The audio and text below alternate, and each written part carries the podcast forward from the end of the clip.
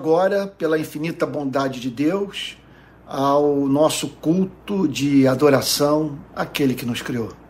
Então, gostaria de convidá-lo a se juntar a mim nesse momento de oração, é, no qual nós vamos expressar a Deus nosso encanto por Ele, apresentar a Ele o nosso pedido de perdão, louvá-lo pelas manifestações da Sua graça em nossa vida e apresentar a Ele a nossa súplica.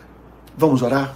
Pai Santo, nós somos movidos a adorá-lo, porque depois de o conhecermos, viemos a ser atraídos irresistivelmente pela Sua presença e pelo desejo de lhe dizer e testemunhar diante dos homens que Tu és amabilíssimo Senhor, nós queremos nessa noite pedir perdão pelos nossos pecados.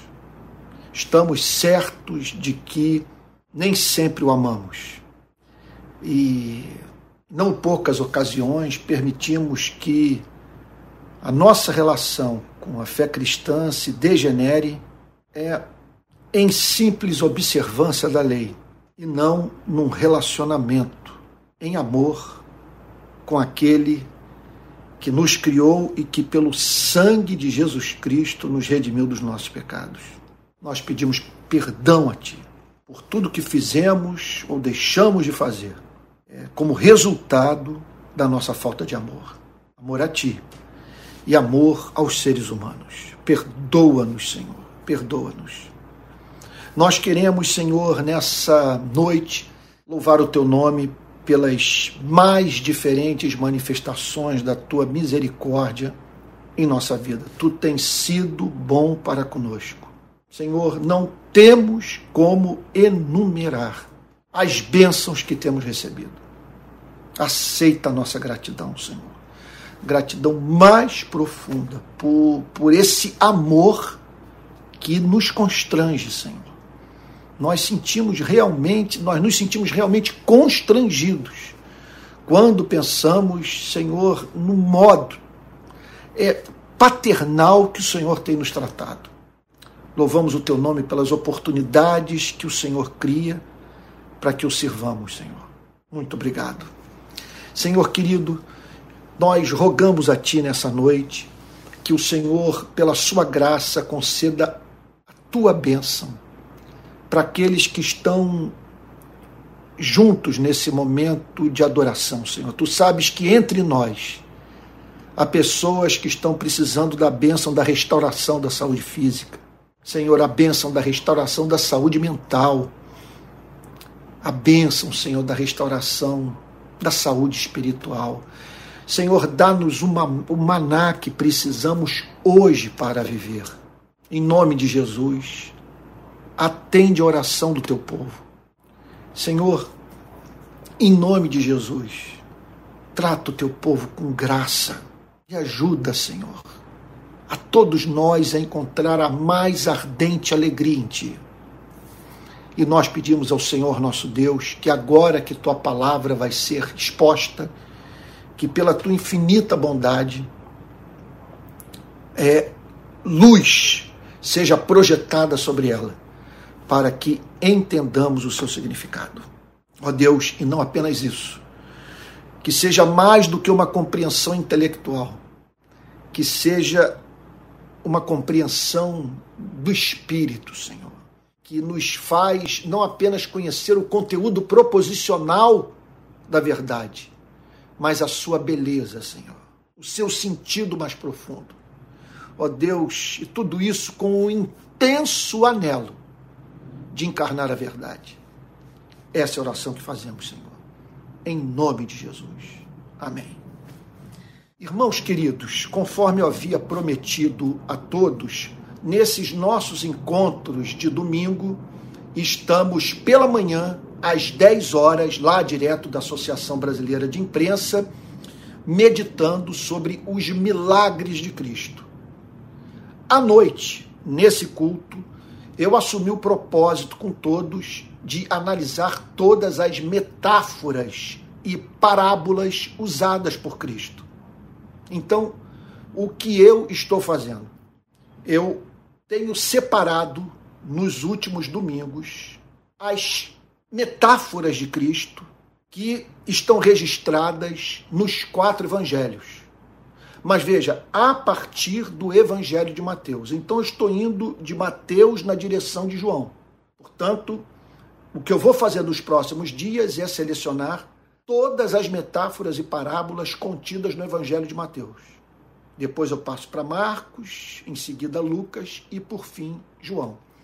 E nessa série que nós nos encontramos no Evangelho de Mateus, a próxima metáfora a ser analisada por nós, após termos meditado sobre as metáforas do sal e da luz, é essa metáfora, essa forma gráfica do Senhor Jesus nos ensinar a verdade, que aparece em Mateus, capítulo 5, verso 21.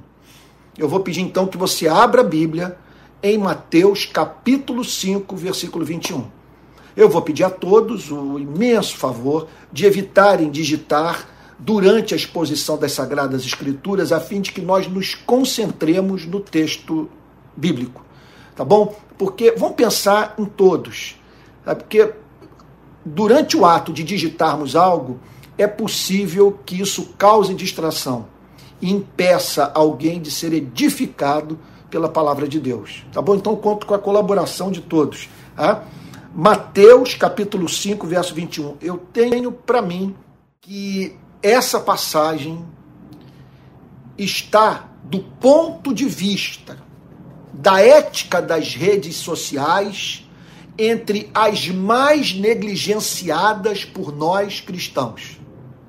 Então eu peço que você, mais uma vez, é, abra a Bíblia, se você ainda não fez, em Mateus capítulo 5, verso 21. Quero chamar sua atenção então para essa passagem extraordinária, que diz assim: Senhor Jesus, é, palavra do nosso Senhor e Salvador Jesus Cristo. Vocês ouviram o que foi dito aos antigos.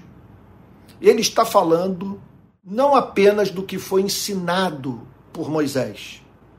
Ele está falando do que foi ensinado com base em Moisés pelos escribas e fariseus. Ele está falando sobre tradição, sobre o modo de lidar com o Antigo Testamento. Ele está, então, aqui revelando uma profunda preocupação com o que as instituições religiosas podem fazer com um livro como esse. O que as instituições religiosas podem fazer com um livro como esse? Caírem no legalismo que engessa, que atormenta, que torna a vida medíocre, perdendo de vista o espírito da lei.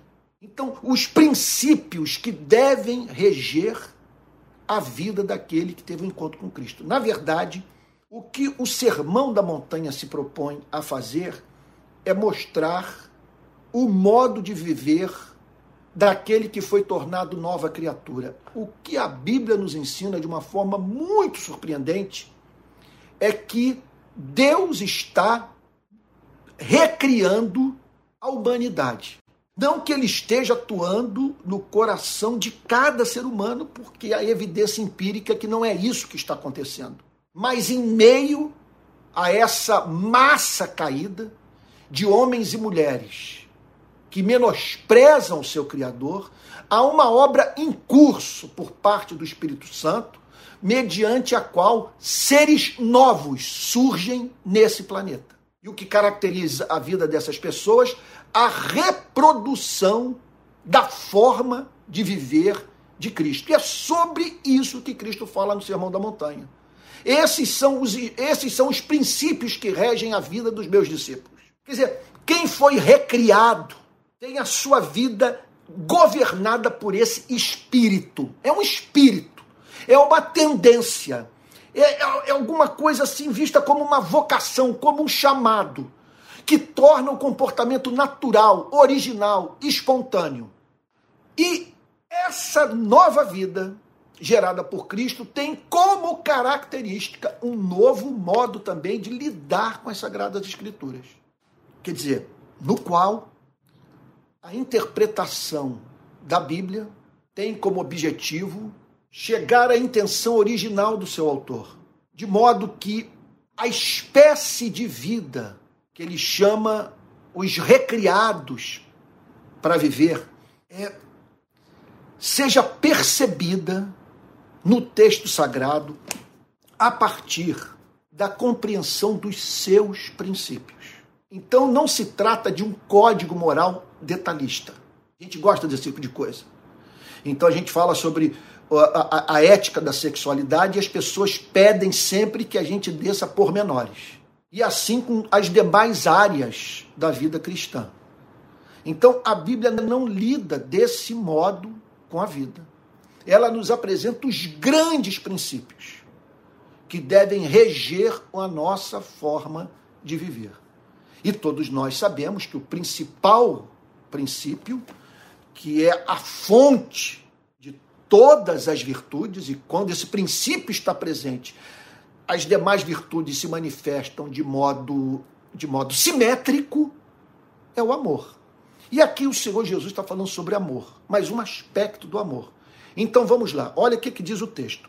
Vocês ouviram o que foi dito aos antigos. Então vocês estão familiarizados com o que foi dito não apenas por Moisés, mas com aquilo que foi ensinado por rabinos, por mestres da lei, com base no que Moisés ensinou. Contudo, é, criando uma cultura religiosa que fez com que as pessoas, paradoxalmente, se distanciassem de Moisés e se aproximassem de uma cultura religiosa que não tem a chancela divina. Você está entendendo o ponto? O que o Novo Testamento nos ensina que o contato com a instituição religiosa pode nos distanciar da Bíblia. E como que isso pode acontecer? Veja nesse texto que eu me proponho examinar na noite de hoje. Vocês ouviram o que foi dito aos antigos: não mate. E realmente isso foi claramente ensinado por Moisés. É um dos dez mandamentos que nós não temos autoridade dada por Deus para interromper a vida de quem quer que seja. Não matarás, não mate. Então vocês ouviram isso. E isso tem sido pregado nas sinagogas.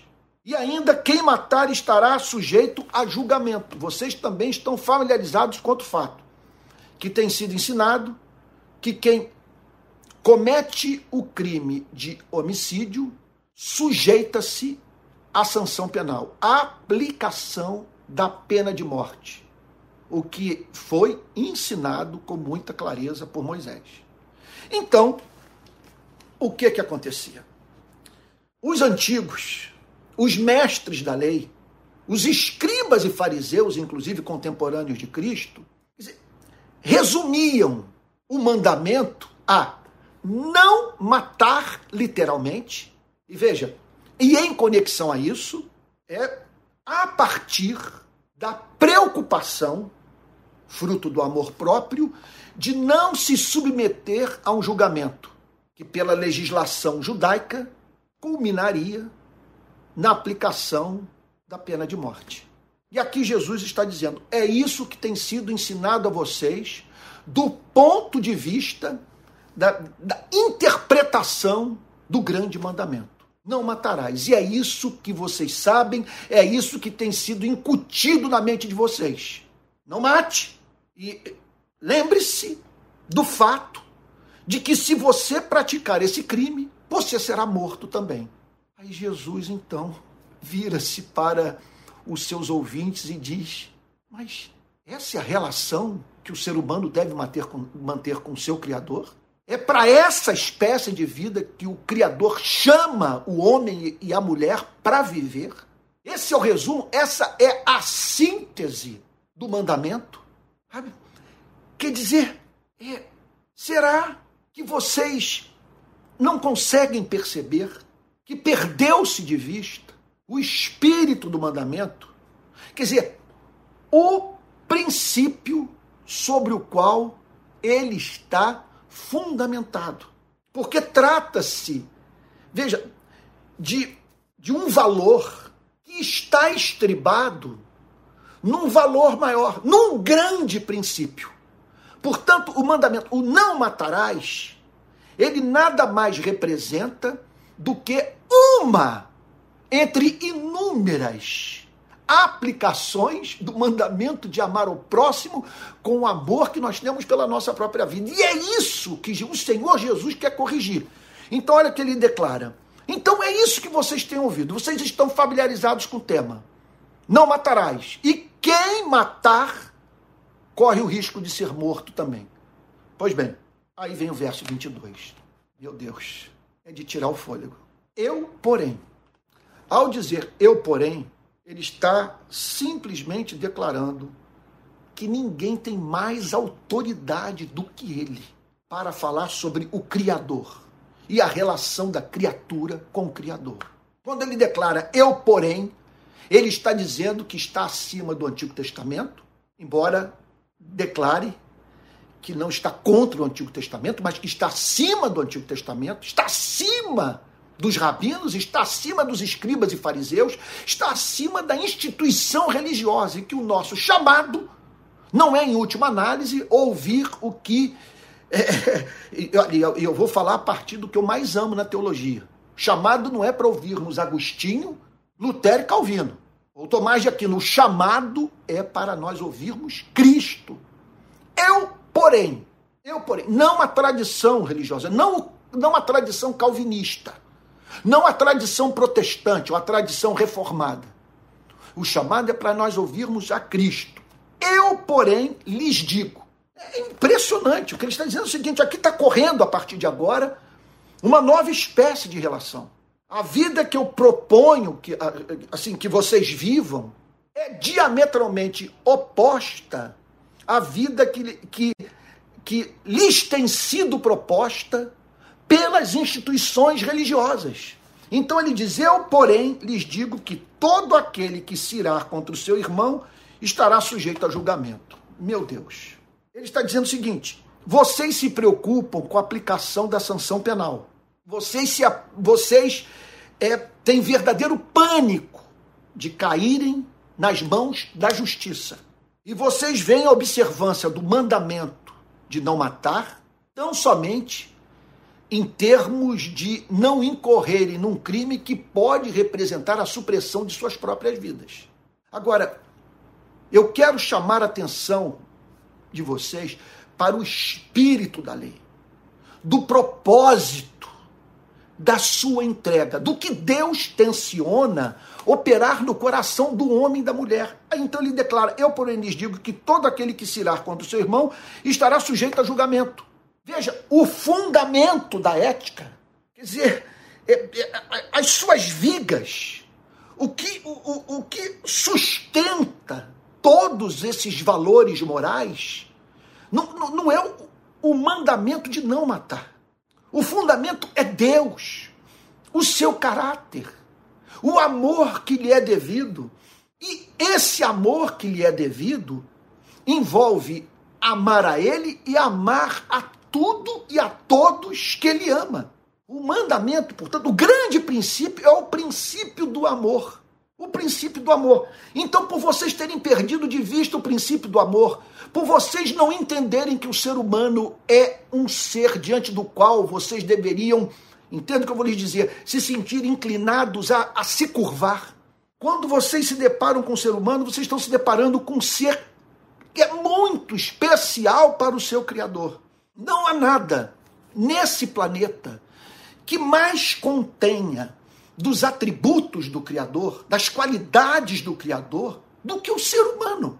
Então, esse ser é especial para o seu Criador. E ele chama os que fazem parte do seu povo a lidarem com os seres humanos é, com santo temor, partindo da pressuposição de que nenhum homem, nenhuma mulher jamais teve um encontro com um ser humano comum. Não existe ser humano comum. Se faz parte da nossa espécie, pode-se dizer que a ele é atribuída uma declaração que não se aplica a nada mais nesse planeta.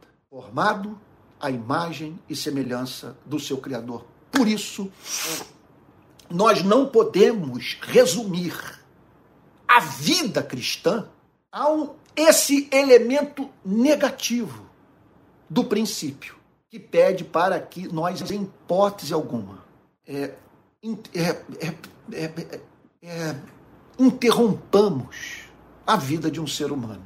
É isso que o Senhor Jesus está dizendo. Agora, observe.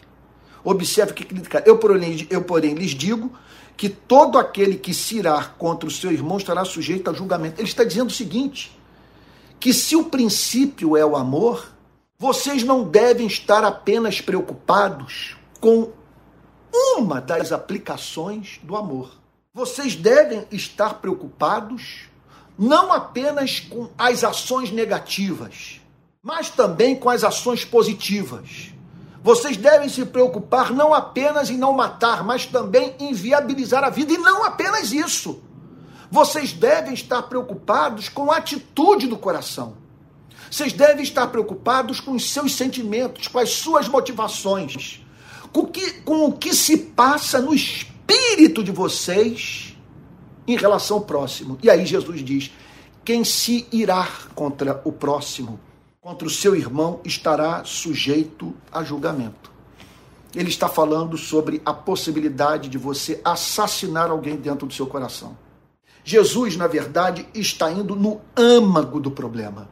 É por isso que ideologias políticas que, que apregoam o fim das hostilidades entre os seres humanos a partir do estabelecimento de uma sociedade mais igualitária, conforme se diz, é, é livre, fraterna, com igualdade de oportunidade para todos, sabe? Isso, à luz do cristianismo, é uma ilusão.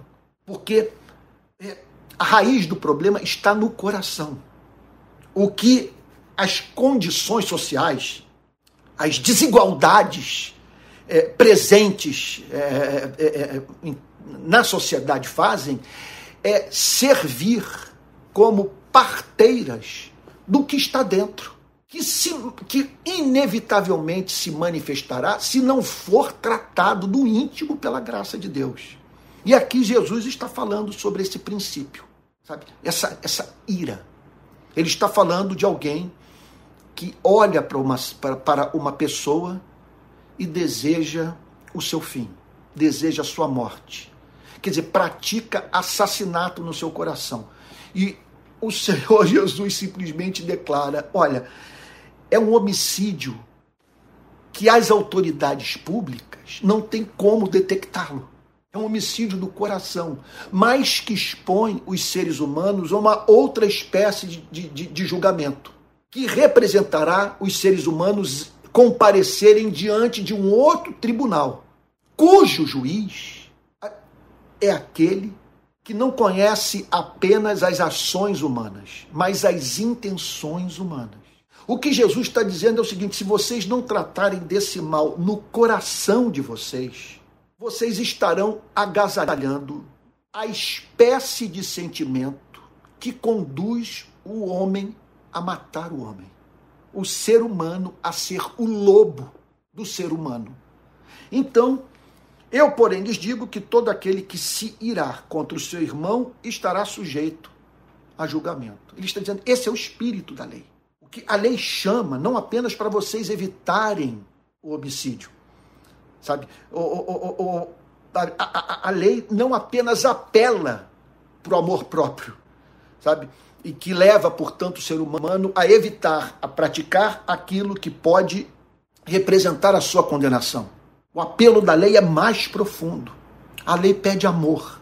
E um amor que regule até mesmo os sentimentos. De modo que aquilo que vocês não são capazes de fazer é, é como ação, são incapazes também de fazer como pensamento. Jesus está chamando a você e a mim para tratarmos do mal, conforme se diz, me perdoe aqui o lugar comum, pela raiz. Então, esses dias me apresentaram um vídeo de uma pessoa que ensinava a como você se livrar de gente que, que você odeia. Eu quase não acreditei no que ouvi. era um pastor fazendo trabalho de, de coach. Então, como você evaporar pessoas, é, é, sabe, cujo relacionamento faz mal a você. Eu olhei para aquilo e falei: Meu Deus, eu nunca ouvi nada tão absurdo na minha vida. Porque o que o Senhor Jesus faz é, é nos chamar para pensar, para usar o cérebro. Jesus nos chama, sabe, é, não, sabe, para encararmos os nossos sentimentos. O chamado não é para nós os ignorarmos, mas nós fazermos, per, fazermos perguntas à nossa alma, porque eu estou sentindo é algo tão nocivo? Por que esse desejo de morte? Qual é a razão de ser dessa ira? O que a justifica? Para onde tudo isso está me levando? Então aqui está o Senhor Jesus tratando da questão motivacional, do estado de alma. Aqui está o Senhor Jesus nos chamando para nós não nos preocuparmos em, limpar o exterior do copo, ou do jarro, ou do prato, mas o seu interior. Ele está preocupado com aquela santidade íntima e que é fruto do amor, que faz, portanto, com que o comportamento se torne espontâneo, natural. Esse é o chamado de Cristo. Então ele prossegue dizendo o seguinte: Eu, porém, lhes digo que, se, que todo aquele que se irá contra o seu irmão estará sujeito a julgamento. Todo aquele que se irá contra o seu irmão estará sujeito a julgamento. É claro que ele não está pedindo de nós que chamemos o feio de belo, o injusto de justo, é, o perverso ah, de, de bom. Não é isso? Ele não está dizendo que o chamado é para você negar a ofensa que, que, sabe, recebida. Ele também não está dizendo que nós não devemos ter como repulsiva certas atitudes humanas. E ele muito menos está nos chamando para nós nos desumanizarmos, de deixarmos de sentir o que o próprio Deus sente, que é aquela versão ao mal. O chamado é que é no sentido de nós aprendermos a separar a aversão ao mal da aversão ao ser humano, que faz com que percamos de vista o chamado para o convertermos dos seus maus caminhos, permitindo assim com que ocupe todo o nosso campo mental o desejo de vingança. Então, o Senhor Jesus prossegue declarando: todo aquele que se irá contra o seu irmão estará sujeito a julgamento. Que se irá. Ele está falando de, é, é, de um, é de um sentimento que o leva a desejar o mal de alguém. Por algo que ele fez contra a sua vida, por algo que ele fez contra a vida de alguém que você ama. Ele está falando então todo aquele que se irá contra o seu irmão estará sujeito a julgamento. Aí o Senhor Jesus fala sobre é, uma, um, um, um outro tipo de comportamento que é impressionante. O Senhor Jesus o coloca na categoria de homicídio. Ele diz o seguinte: essa é uma outra forma de, de, de, de, essa é uma outra forma de se praticar o homicídio, mas não considerada por vocês. Ela não é tratada nas sinagogas. Os antigos não ensinaram isso. Eles se resumiram a dizer: é, não matarás e quem matar estará sujeito ao tribunal. Mas eu quero lhes dizer o seguinte: primeiro lugar, é do espírito da lei a transformação do coração. E em segundo lugar, é do espírito da lei não apenas evitar a morte biológica, a prática do atentado contra a vida, contra a vida biológica de alguém, mas é do espírito da lei não atentar contra a dignidade do ser humano, não matar a sua psique. Olha o que, que o Senhor Jesus diz: não, não matar o seu nome, a sua reputação. Jesus declara: e quem insultar a seu irmão estará sujeito a julgamento do tribunal. Ele está falando de um insulto. Ele está falando de alguma espécie de ofensa. Ele ele, ele está falando, portanto, de uma declaração que é elaborada pela ira. Você está tomado de raiva e você formula uma declaração que tem como objetivo arruinar a autoestima daquele que você odeia. Agora, por que, que eu digo que essa passagem é a mais negligenciada por nós cristãos brasileiros do ponto de vista da ética da utilização das redes sociais? Porque é isso que mais eu vejo ser feito nas, nas redes sociais. Irmão insultando irmão, irmão debochando de irmão, fazendo piada com irmão, recusando-se a passar a mão no telefone e tratar em secreto aquilo que está sendo tratado em público, ajudando o irmão a compreender o equívoco da sua ação. E isso em amor, regulando no coração a forma como as coisas são faladas.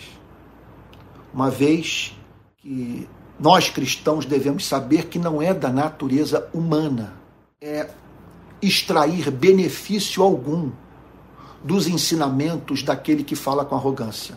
Se queremos ganhar a mente das pessoas, nós precisamos tomar o caminho do coração. Jamais tornar a verdade odiosa para os seres humanos.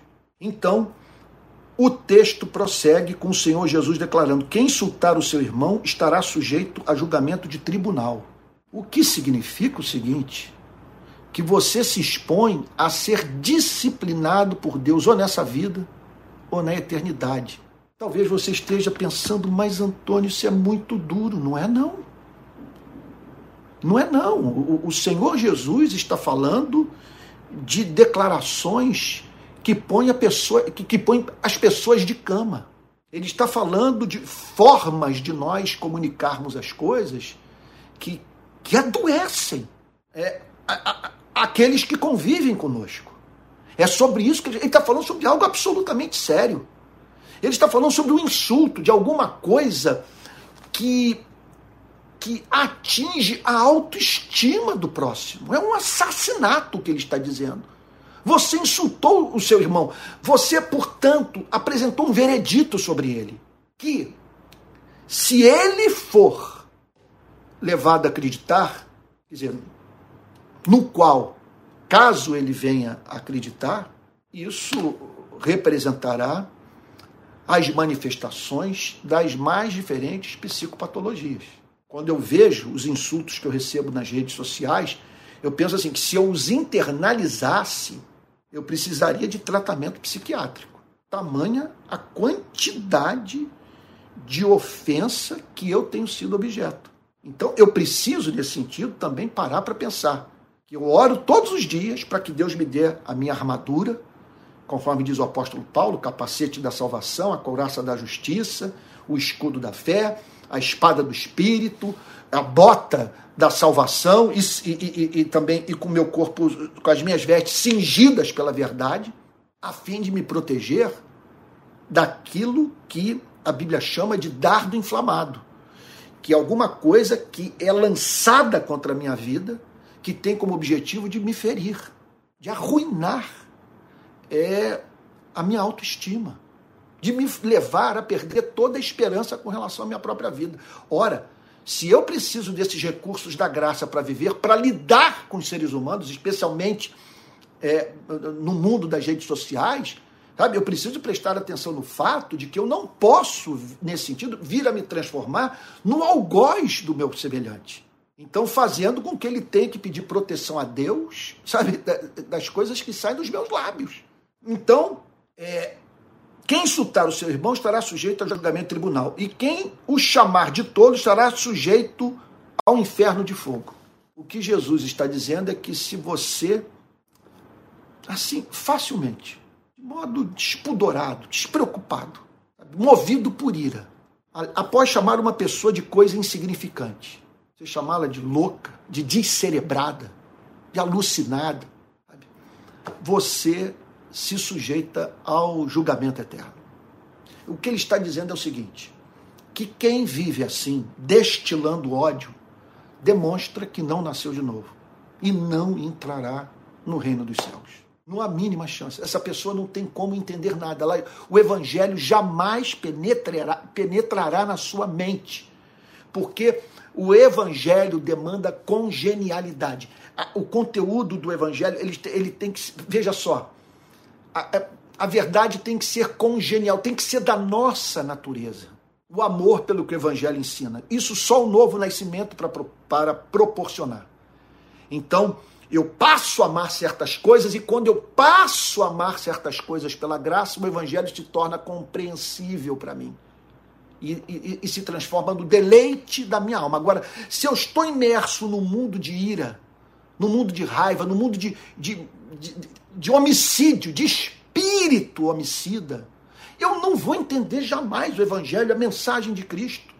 E vou perverter o sentido inteiro das Sagradas Escrituras, a ponto, por exemplo, de justificar o, armamentismo, a ponto de justificar é, execução, sabe, a ponto de justificar abuso de autoridade. Eu perco de vista o espírito da lei, que não pede para que a gente peça para Deus mandar fogo do céu.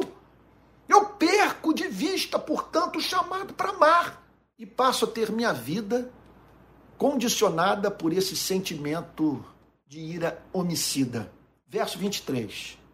Portanto, a Bíblia pede muito para nós usarmos o cérebro. Sempre que você encontrar uma conjunção adversativa na Bíblia, lembre-se que o, o cristianismo pede para que a gente conheça a doutrina e pense sobre o seu conteúdo, seu significado. Quer dizer, Crer é também pensar. Sempre que você encontrar uma conjunção adversativa, sempre que você se deparar com um portanto nas Sagradas Escrituras, lembre-se que Deus nos chama para usar a cabeça, para pensar. Então o Senhor Jesus formula um argumento e agora ele faz uma aplicação.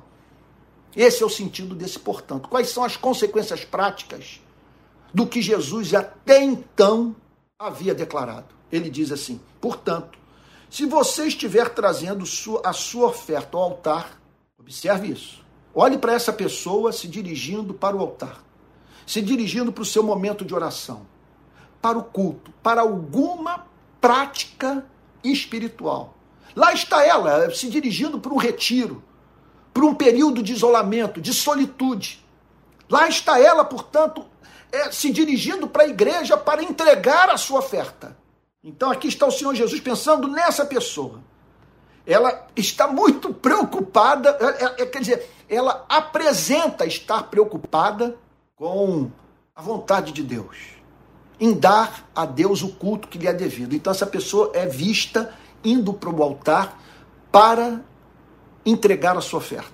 Aí o Senhor Jesus declara: se você estiver indo trazendo, se você estiver trazendo, perdão, se você estiver trazendo a sua oferta ao altar, é algo prescrito por Deus. No Antigo Testamento, nos dias de Cristo, a oferta literal de um animal levado ao templo. As ofertas de adoração, as ofertas de expiação. Nos nossos dias, é, essas ofertas são das mais diferentes naturezas. Então, pode ser do, a, a, a do serviço ao próximo, da oferta em dinheiro para alguma causa para manutenção da própria igreja, entre tantas outras práticas mais. Então, se você estiver trazendo a sua oferta ao altar e lá se lembrar que seu irmão tem alguma coisa contra você, então você está se dirigindo para aquele momento de oração. Você separou a manhã ou dia para ler a Bíblia, para se fortalecer espiritualmente, para prestar culto a Deus.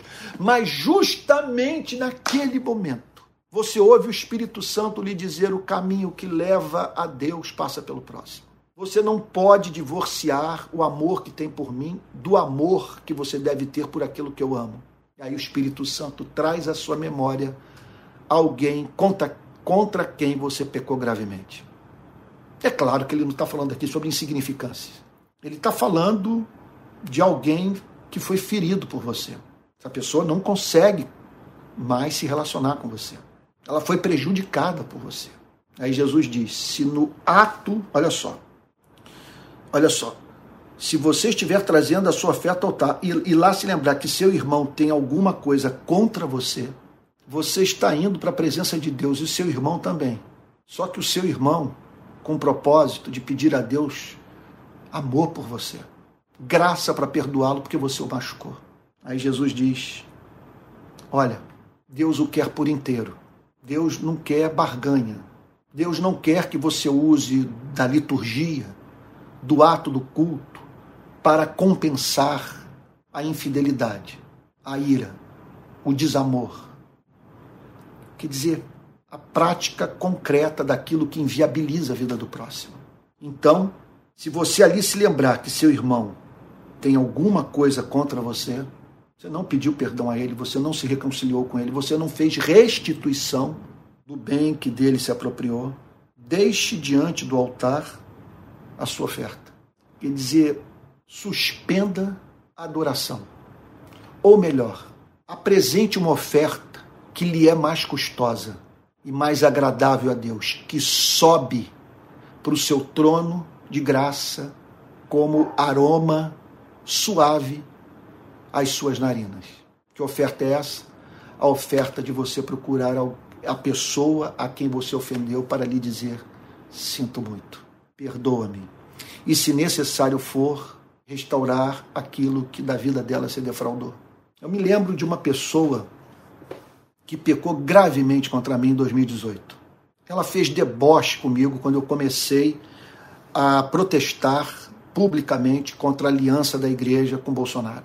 Talvez tenha sido a pessoa que mais me ofendeu, um pastor, inclusive da minha tradição teológica. Pastor considerado calvinista. Aí um dia ele me viu pregar. Aconteceu de estarmos no mesmo congresso. Eu saio do púlpito, ele vem na minha direção e diz o seguinte: Eu quero pedir perdão a você. Porque após ouvi-lo pregar, eu cheguei à conclusão que você é meu irmão. O conteúdo da sua pregação é genuinamente cristão. Eu o abracei, eu achei comovente o que ele fez e acharia mais belo se ele tivesse voltado para as redes sociais para publicamente reconhecer o seu erro e não imputar mais a mim aquilo que ele falou. É sobre isso que Jesus está falando. Deixe diante do altar a sua oferta e vá primeiro reconciliar-se com seu irmão. Veja, talvez você esteja dizendo, Antônio, você não vive o que você está pregando. Porque, embora nós não vejamos você trocando ofensas nas redes sociais, e de fato eu não faço isso com ninguém, eu não respondo às pessoas. Né? E há um único caso em que eu sou muito franco, tratando a pessoa pelo nome. E não a poupando dos seus erros. Eu estou falando do presidente da República. Já fiz manifestações públicas, já fui para a imprensa, escrevi, preguei.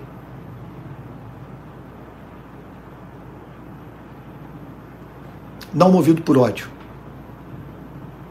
mas pelo dever de lutar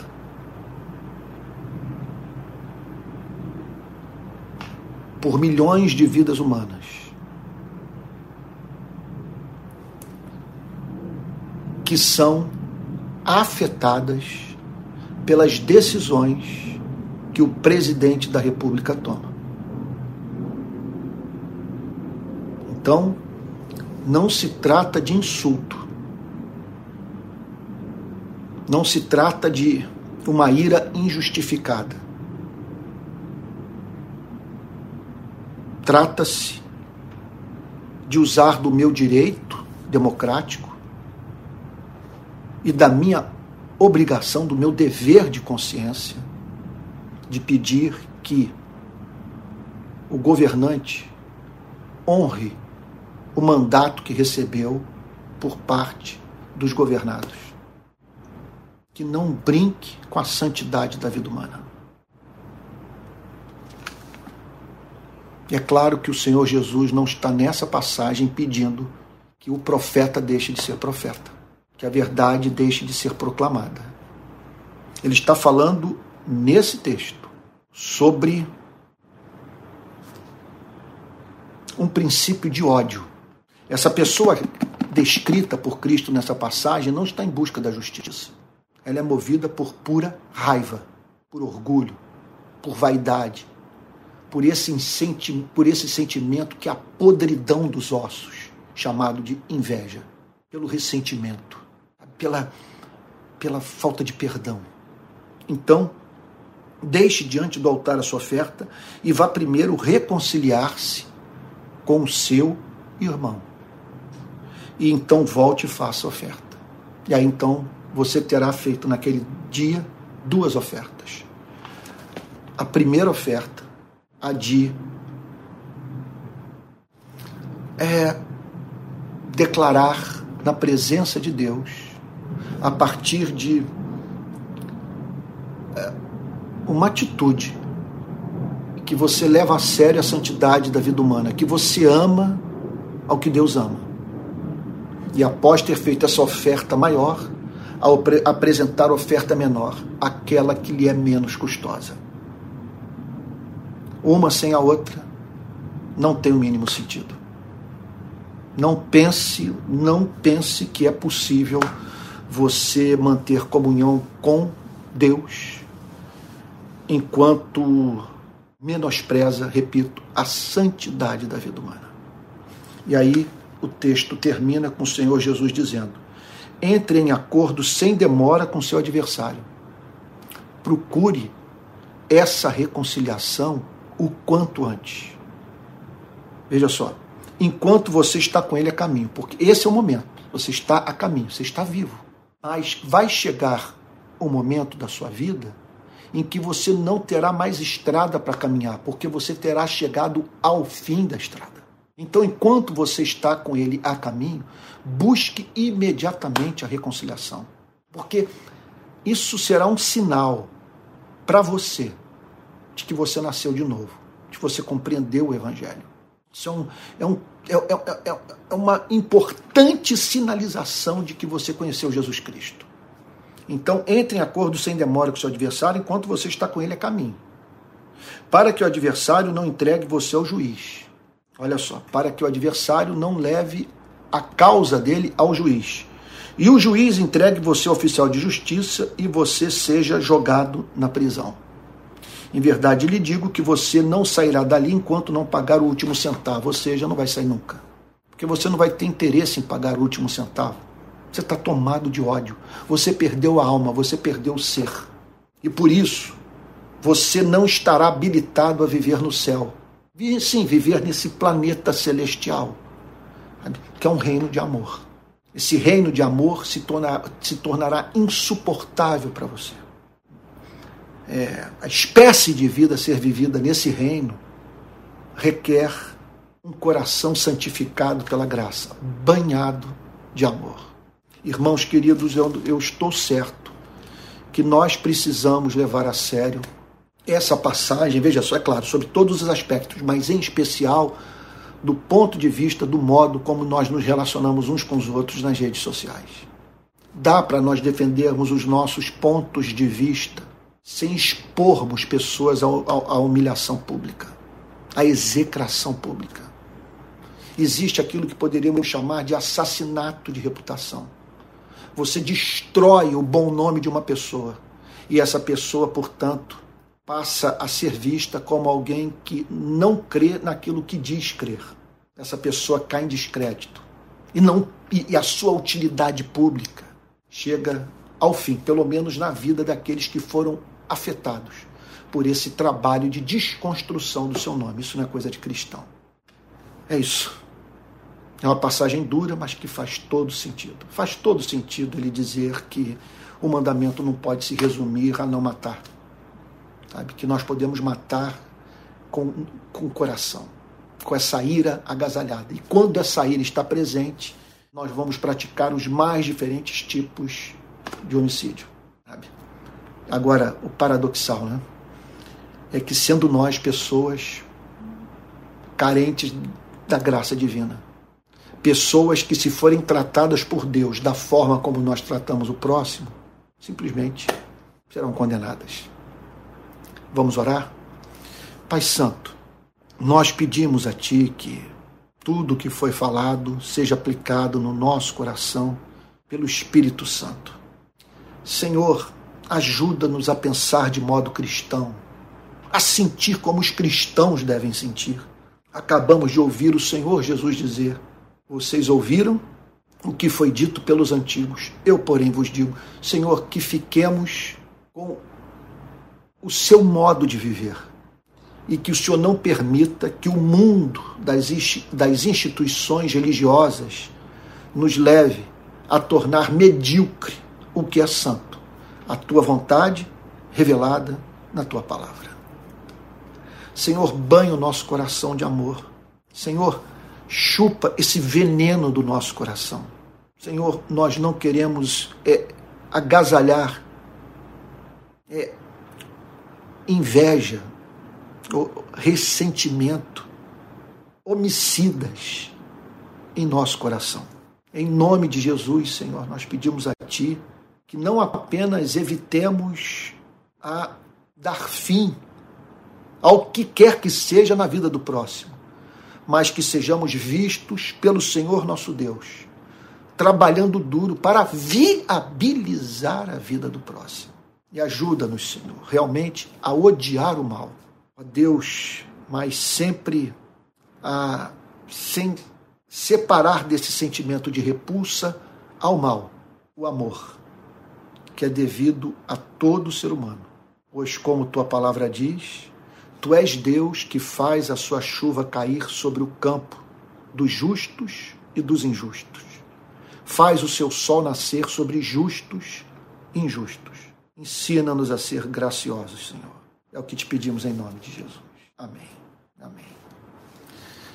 Irmãos queridos, eu tenho algumas, é, é, eu tenho alguns temas aqui, alguns assuntos super importantes a tratar com todos vocês. Olha só, o primeiro deles é um pedido de oração. Eu saio amanhã, de manhã, do Rio, vou para Recife. Amanhã eu chego em Recife entre 10 e 10 e meia, não estou bem lembrado, e, e, vou passar alguns dias na cidade. A minha meta é, é ir para as áreas atingidas pelas fortes chuvas que caíram sobre a cidade, conhecer é, os pobres desabrigados, os necessitados que perderam tudo, ou seja, perderam o pouco que tinham, é, fazer vídeos e lançar campanha de socorro a essa gente. Já tem muita coisa em curso, mas devido à magnitude da tragédia, é, nenhuma ajuda é suficiente. Nós precisamos de uma ampla conjugação de esforços para socorrer é, é, os moradores da cidade. Então eu peço sua oração e que você acompanhe essa, esses dias que eu vou passar em Recife, eu vou estar o tempo todo é, falando sobre, quer dizer, sobre essa tragédia e, e, e pedindo apelo e, quer dizer, de acordo com aquilo que eu testemunhar, de acordo com, com, as demandas que me forem apresentadas. De lá, se eu tiver tempo, se as circunstâncias me permitirem partir, a minha intenção é para o sertão. Então eu estou pensando visitar o sertão de Pernambuco, da Paraíba e do Rio Grande do Norte. O meu propósito é andar é, pelo sertão a fim de fazer uma pergunta para o sertanejo. O que mudou na sua vida nos últimos quatro anos? O que você gostaria que o poder público fizesse pela, pelo lugar onde você mora, pela sua vida? Qual é o seu sonho? Eu acredito que são perguntas importantes que a democracia pede que nós é, façamos. Então, eu peço a você que, por favor, me sustente oração e conto com seu apoio, tá bom? Vou precisar de ajuda para pagar passagem de avião e traslado e tal, e hospedagem, e eu estou certo que não vou ficar sozinho nessa, nessa batalha, sabe? Outro ponto também importante aí, outro ponto importante que eu peço que você guarde aí Olha só, nós estamos há quase um ano é, é, é, com esses encontros online da rede de pequenas igrejas. Nós estamos apostando num cristianismo a ser vivido não em templos, mas em casas. Então, em vez de você ir para um templo, você se reunir com 10 pessoas, ou até menos. E aí então, ali você ter comunhão, ouvir a pregação da palavra, como você está ouvindo agora, e pronto. E participar de um culto de adoração, mas uma coisa mais orgânica, menos complicada e, e, e, e relacional. Sabe? Não, quer dizer, uma igreja na qual as pessoas tenham sua identidade, seu valor, assim, reconhecidos. sabe? Então, é, então nós estamos precisando saber quem finalmente vai fazer parte da membresia da rede de pequenas igrejas. Nós queremos saber quem está conosco, quem está caminhando com a gente, porque nós queremos oferecer treinamento e organizar o movimento no Brasil inteiro. Então, nós criamos um canal de Telegram. E o canal de Telegram é esse aqui. Olha só, anote aí e não deixe de entrar. Se você entrar nesse canal de Telegram, nós vamos entender que você quer ser membro da rede de pequenas igrejas. Anote aí, olha só, 21 98373 9874. Vou repetir, 21 98373 9874. Bom, tá aqui. Não sei se está dando aí para você ver. Tá bom? Então, eu vou depois, é, eu vou, eu vou, eu vou digitar aqui esses números no, nos comentários, tá bom? Não deixe de fazer isso. Os próximos passos são treinar os conselheiros desses, dessas pequenas igrejas, os que vão estar, então, nos ajudando no trabalho de cuidar das pessoas.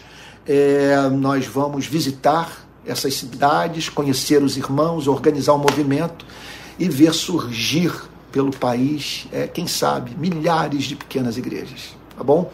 E sem que a gente, para isso, precise gastar dinheiro com templo, com maquinário, sabe? Com, com caixa de som, com, com instrumento musical, sabe? Todo esse dinheiro será é, é revertido para cuidar dos pobres. Não vai ter gente passando necessidade entre nós. Não vai. Não vai. Nós não vamos ter gente na miséria entre nós. Sabe? E a ideia é essa. Esse dinheiro que vai sobrar será usado para socorrer os necessitados da própria igreja, os necessitados que não fazem parte de nenhuma igreja, promover a obra missionária. Essa é a nossa, a nossa intenção. E eu termino também fazendo um apelo para contribuição. Aqui está, se você quiser contribuir com tudo isso que nós vamos fazer. Nós agora, é, como estamos nos organizando como pessoa jurídica, nós vamos precisar de tesoureiro e de contador. Isso é custo. Precisamos de dinheiro e ainda tem os custos lá do templo da, do templo, né, do auditório da Associação Brasileira de Imprensa. Então, se você quiser contribuir, aí vai o número do Pix 864 759 167 49. Vou repetir, 864 759 167 49. Tá bom? É isso. Espero que Deus tenha te abençoado muito nessa noite. Mas muito. Pegue esse link, espalhe aí pelas suas redes Coloque nos seus grupos de WhatsApp o link da pregação de hoje, tá bom? E não deixe de convidar pessoas e, organize esses grupos na sua cidade, sabe? Faça parte de um. Olha só, essa notícia também que eu tava, já estava me esquecendo. A partir do dia 19 de junho vai ter uma pequena igreja na minha casa. Então você não vai me ver mais transmitindo o culto aqui de dentro da minha biblioteca, mas sim lá na sala com os irmãos dessa igreja reunidos e assim eu vou participar também de uma pequena igreja, tá bom? É isso. Vamos receber a benção apostólica. Vamos lá? Não se esqueça de se inscrever no nosso no nosso Telegram, tá bom? Para a gente saber que você quer se tornar membro da rede. Vamos lá então receber a benção apostólica. Senhor, nós te agradecemos por essa noite, pelo poder santificador da tua palavra fomos alimentados espiritualmente pela mensagem de Cristo. Te agradecemos pela sua morte na cruz, Senhor, porque em meio a todas as explosões de raiva das pessoas que nós prejudicamos, Senhor, seja por, por omissão, seja por ativamente praticarmos o mal contra elas, Senhor, nós sabemos que o sangue de Jesus nos purifica e que o Senhor acolhe o nosso pedido de perdão sempre.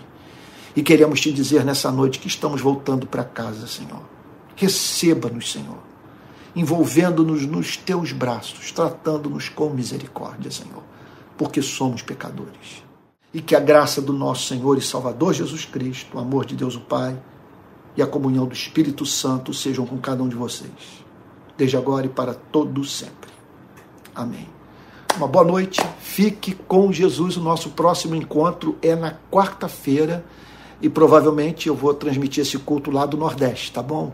É, de alguma cidade, talvez do sertão do Nordeste. Próximo encontro, quarta-feira, às 19 horas. Fique com Jesus. Que Deus o abençoe e guarde.